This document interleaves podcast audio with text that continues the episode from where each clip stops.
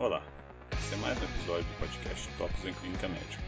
Meu nome é Alberto Pessoa, sou neurologista da unidade AVC do Hospital de Long Island.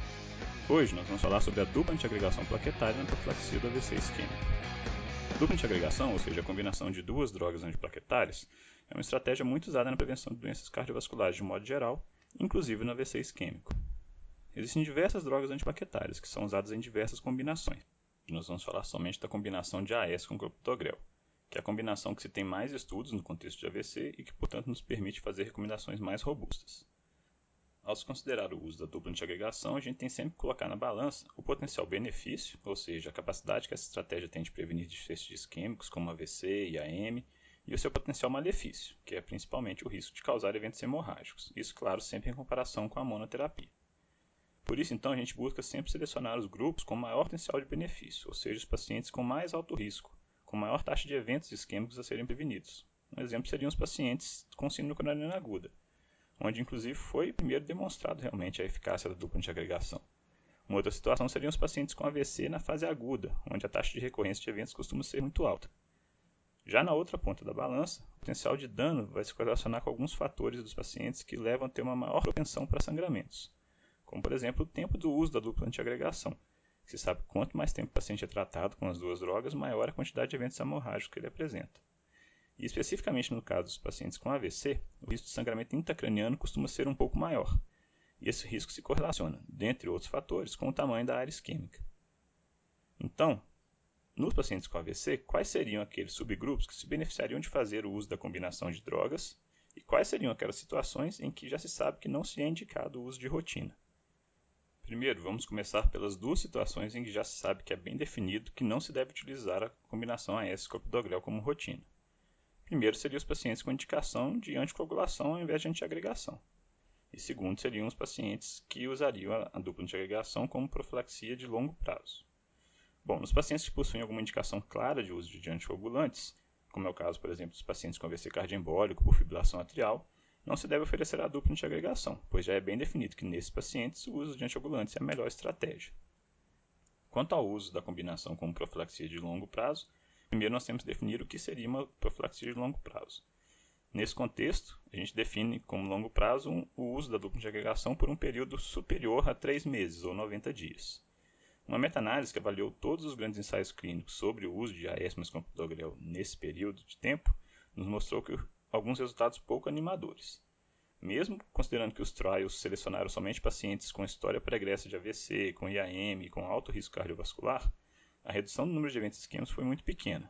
Preveniu 9 eventos isquêmicos a cada mil pacientes tratados, ou seja, com NNT maior do que 110.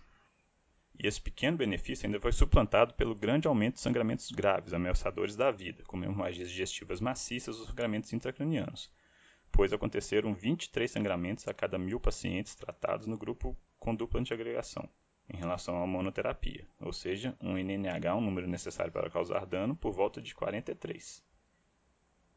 Esse era um achado até esperado, pois sabíamos que quanto maior o tempo de uso, maior a quantidade de eventos hemorrágicos graves. Depois desses estudos com resultados negativos, começou então a se focar em subgrupos que poderiam ter um maior benefício potencial. Foram então feitos estudos em pacientes na fase aguda do AVC, pois nessa fase a taxa de recorrência é muito alta, e optou-se por iniciar o tratamento ainda nas primeiras 24 horas do ictus, e mantendo por, um curto prazo. E mesmo nesse subgrupo ainda se fez uma seleção somente dos casos de AVC minor, que seriam os AVCs com déficit discretos, com uma pontuação na escala de NIH menor do que 3, ou de AIT de alto risco, pois esses pacientes têm uma área isquêmica cerebral pequena e tende a diminuir o risco de sangramento intracraniano neles. Nesse contexto, foram realizados dois grandes ensaios clínicos: o CHANCE, realizado na China, publicado em 2013, e o POINT, publicado recentemente em 2018, que captou pacientes principalmente da América do Norte e da Europa. Os dois estudos mostraram uma redução significativa na recorrência de AVC. Mas é interessante notar que o Chance mostrou um efeito de tratamento maior, com uma redução de eventos isquêmicos de 35 a cada mil pacientes tratados, contra 15 por mil no Point. E principalmente uma maior segurança, pois no Chance não houve nenhum aumento nos casos de sangramentos graves, e ao passo que no Point a gente teve um aumento de 5 sangramentos graves para cada mil pacientes tratados. Existem várias propostas de explicação para a diferença dos resultados dos ensaios, mas a principal parece ser a diferença na duração do tratamento nos dois estudos, pois o Chance usou a dupla de agregação somente por 21 dias, ao passo que o Point manteve o tratamento por 90 dias.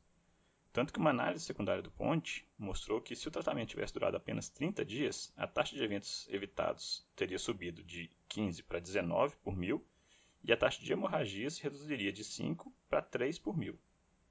Uma meta-análise BMJ de dezembro de 2018 mostrou que o benefício de tratamento parece se restringir aos primeiros 21 dias após o AVC e que a taxa de sangramento aumenta progressivamente com o passar do tempo, sugerindo, portanto, que o período ideal para se manter a dupla antiagregação seria algo em torno de justamente 3 semanas.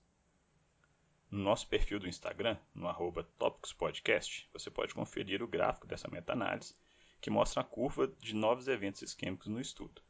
Nela a gente vê que a curva é divergente desde o primeiro dia entre os dois grupos, mas que por volta do 22º dia as curvas passam a ficar paralelas, indicando que a partir desse período não existe mais um benefício muito importante no tratamento.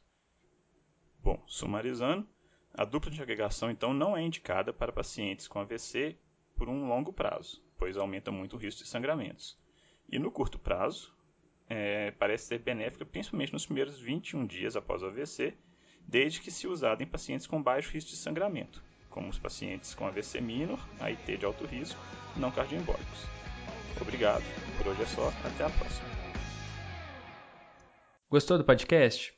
Quer receber os novos episódios do Tópicos no momento em que eles forem publicados, no seu dispositivo e sem precisar fazer nada? Basta assinar o Tópicos em Clínica Médica no Spotify, no Deezer ou no seu agregador de podcast favorito. Não deixe também de acompanhar nosso canal no Instagram, o arroba Podcast, onde nós vamos publicar as referências dos episódios, além de material complementar para ajudar no aprendizado. Lá também é o canal de comunicação com a nossa equipe para fazer comentários, críticas ou até para sugerir pauta para os próximos episódios. Até a próxima semana.